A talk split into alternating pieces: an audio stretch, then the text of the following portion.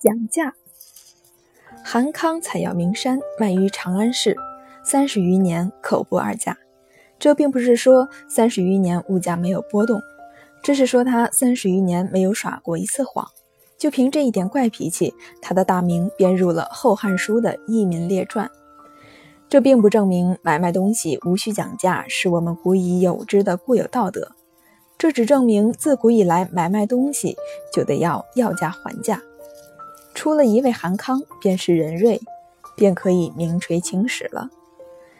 韩康不但在历史上留下了佳话，在当时也是颇为著名的。一个女子向他买药，他守价不移，硬是没得少。女子大怒说：“难道你是韩康？”一个钱没得少，韩康本欲避名，现在小女子都知道他的大名，吓得披发入山。卖东西不讲价，自古以来是多么难得。我们还不要忘记韩康家世助姓，本不是商人，如果是个逐十一之力的，有机会能得到十二、十三十，岂不更妙？从前有些店铺讲究货真价实，言不二价，童叟无欺的金字招牌，偶然还可以很骄傲地悬挂起来，不必大减价，鼓吹鼓手，主顾自然上门。这种事似乎渐渐少了，童叟根本也不见得好欺侮，而且买卖大半是流动的，无所谓主顾，不讲价还是不过瘾，不七折八扣显着买卖不和气。交易一成，买者就又会觉得上当。在尔虞我诈的情形之下，讲价便成为交易的必经阶段。反正是漫天要价，就地还钱，看看谁有本事，谁讨便宜。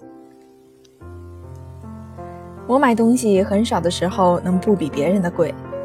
世界上有一种人，喜欢到人家里面调查物价。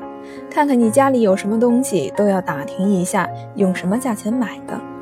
除非你在每一事物上都粘上一个指尖，标明价格，否则将不生其罗造。最扫兴的是，我已经把真的价钱瞒起，自欺欺人的只说了一半的价钱来搪塞他。他有时还会把头摇得像个拨浪鼓似的，表示你上了弥天的大当。我承认。有些人是特别的善于讲价，他有政治家的脸皮，外交家的嘴巴，杀人的胆量，钓鱼的耐心，坚如铁石，韧似牛皮，所以他能压倒那大价待价而沽的商人。我曾虚心的请教，大概归纳起来，讲价的艺术不外下列诸端：第一，要不动声色。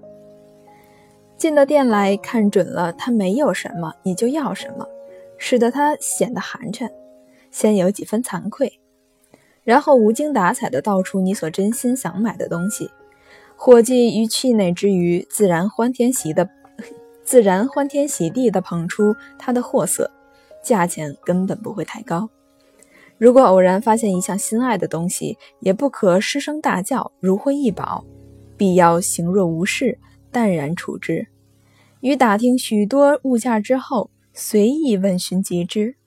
否则，你打草惊蛇，他便奇货可居了。第二，要无情的批评。干瓜苦地，天下物无全美。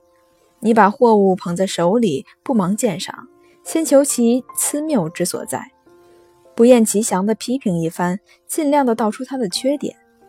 有些物事本是无懈可击的，但是嗜好不能争辩。你这东西是红的，我偏喜欢白的；你这东西是大的，我偏喜欢小的。总之是要把东西褒贬的一文不值，缺点百出。这时候伙计的脸上也许要红一块白一块，不大好看，但是他的心里软了，价钱上自然有了商量的余地。我在委屈迁就的情形之下来买东西，你在价钱上还能不让步吗？第三，要狠心还价。先假设，自从韩康入山之后，每个商人都是说谎的，不管价钱多高，拦腰一砍。这需要一点胆量，要狠得下心，说得出口，要准备看一副嘴脸。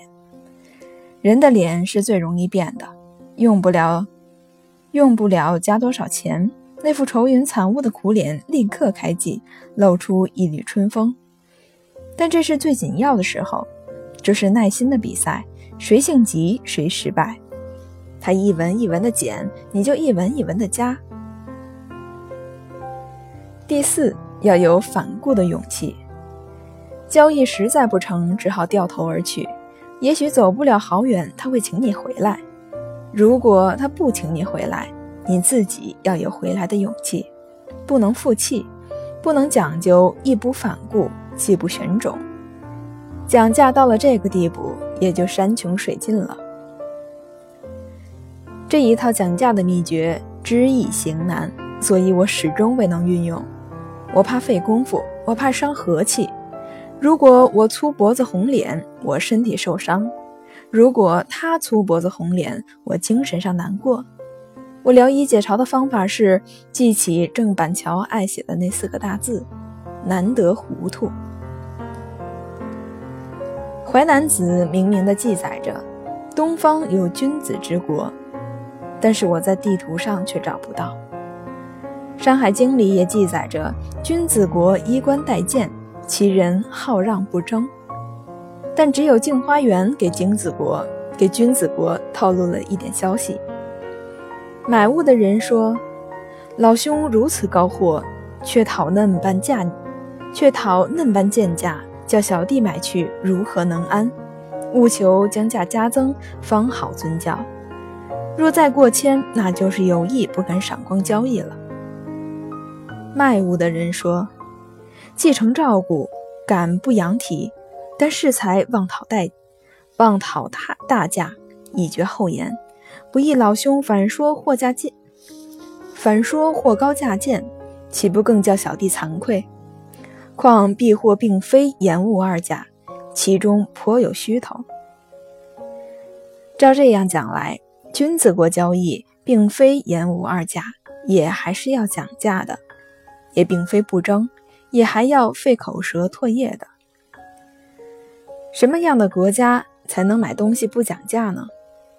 我想，与其讲价而为对方争利，不如讲价而为自己争利，比较的合于人类本能。有人传授给我在街头雇车的秘诀：街头孤零零的一辆车，车夫红光满面、鼓腹而游的样子，切莫理他。如果三五成群，揪行好面，你一声吆喝，便会蜂拥而来，竞相延揽，车价会特别低廉。在这里，我们发现人性的一面，残忍。